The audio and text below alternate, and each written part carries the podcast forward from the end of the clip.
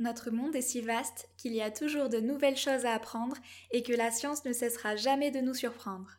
Je Science donc je suis prends le micro pour vous offrir une fois par mois une dose de science. Un format court pour satisfaire votre curiosité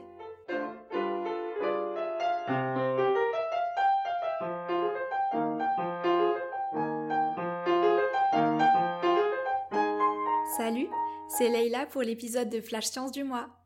Mettez en route votre métronome et préparez vos partitions pour découvrir comment fonctionne l'harmonie en musique. Avant de se mettre au diapason des principes mathématiques qui régissent les sonorités harmonieuses, on va revenir au fondamental, le son. Physiquement, le son correspond à une onde créée par une vibration, celle d'une corde par exemple. La vibration se propage dans l'air ou en autre milieu et modifie la pression lors de son passage à la manière des vaguelettes qui se forment à la surface de l'eau après y avoir jeté un caillou.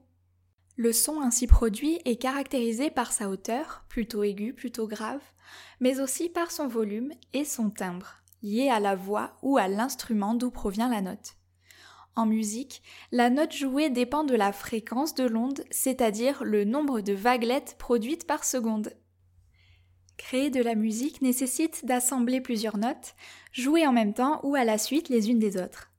En tout cas, elle est harmonieuse lorsque ces notes sonnent juste ensemble. Et les mathématiques permettent de s'affranchir des cours de solfège pour la composition des prochains tubes.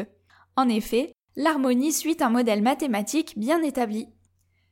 Lorsqu'une note est jouée par un instrument, le son produit n'est pas pur, c'est-à-dire qu'il ne contient pas une fréquence unique, mais également d'autres fréquences. Celle de la note jouée est appelée mode fondamental, et les fréquences produites sont les harmoniques. Ces derniers portent bien leur nom car les notes associées sonnent harmonieusement avec le fondamental. Par exemple, voici un Do. Et voici une note associée à un des harmoniques. Ensemble, elles sonnent bien. Mais comment déterminer mathématiquement les notes qui sonnent bien ensemble? Un instrument un peu particulier mais très pratique pour la compréhension de l'harmonie en musique était utilisé par Pythagore au VIe siècle avant Jésus-Christ pour expérimenter la création de notes. Il s'agit du monocorde, constitué d'une corde unique et d'une caisse de résonance. La note jouée est déterminée par la fréquence de l'onde sonore, qui dépend de la longueur, du diamètre et de la tension de la corde. En modifiant un ou plusieurs de ces paramètres, on change donc de note. En pinçant le monocorde, on produit une note de fréquence F. Il se trouve qu'en réduisant de moitié la longueur de la corde, on produit une note de fréquence 2 fois F, qui est la même que la note de départ, mais jouée une octave au-dessus. Il s'agit à présent de trouver les bons rapports de longueur de corde correspondant aux harmoniques de la note de départ. L'expérimentation a montré qu'en multipliant F par 3 demi, on trouve un harmonique appelé la quinte, situé entre la note de départ et son octave. Puis on multiplie de nouveau la fréquence de cette harmonique par 3 demi pour trouver la quinte de la quinte, et ainsi de suite jusqu'à retomber sur l'octave de la note de départ. Ainsi s'est construite la gamme appelée après son principal créateur, la gamme pythagoricienne composée de douze notes. Tout semble si bien ficelé, mais il y a un bémol à cette théorie.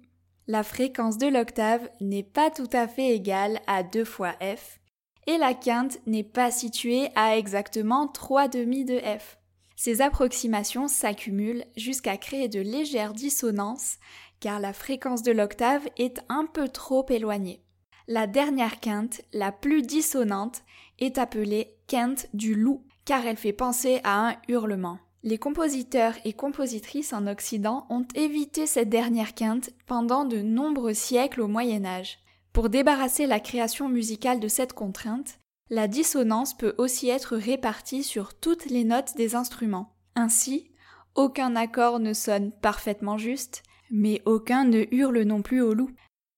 Finalement, à moins d'utiliser un diapason qui produit un son pur d'une seule fréquence, les notes chantées ou jouées par un instrument sont la somme de plusieurs sons riches en fréquences. L'harmonie telle qu'on la perçoit en Occident est établie à partir d'un rapport de ces fréquences entre le fondamental et les harmoniques qu'il contient. La construction et l'accordage des instruments sont réalisés à partir de ces règles pour que les gammes de toutes les tonalités sonnent musicalement bien, avec 12 notes par tonalité. Bien entendu, il existe d'autres manières de diviser l'octave. Par exemple, les musiques arabes considèrent 24 notes par octave.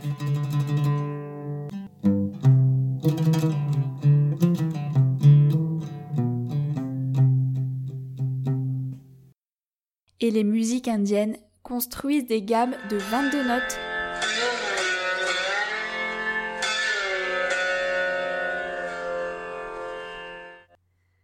Flash Science, c'est fini pour aujourd'hui et pour cette première saison. L'équipe podcast de Je Science donc je suis vous prépare un épisode surprise pendant l'été et vous pourrez retrouver Flash Science à la rentrée. J'espère que cet épisode vous a plu. Si vous avez encore des questions sur l'harmonie en musique, des réactions à nous faire parvenir ou des sujets à nous proposer, n'hésitez pas à nous contacter sur nos réseaux sociaux ou par mail à l'adresse indiquée dans la description de cet épisode.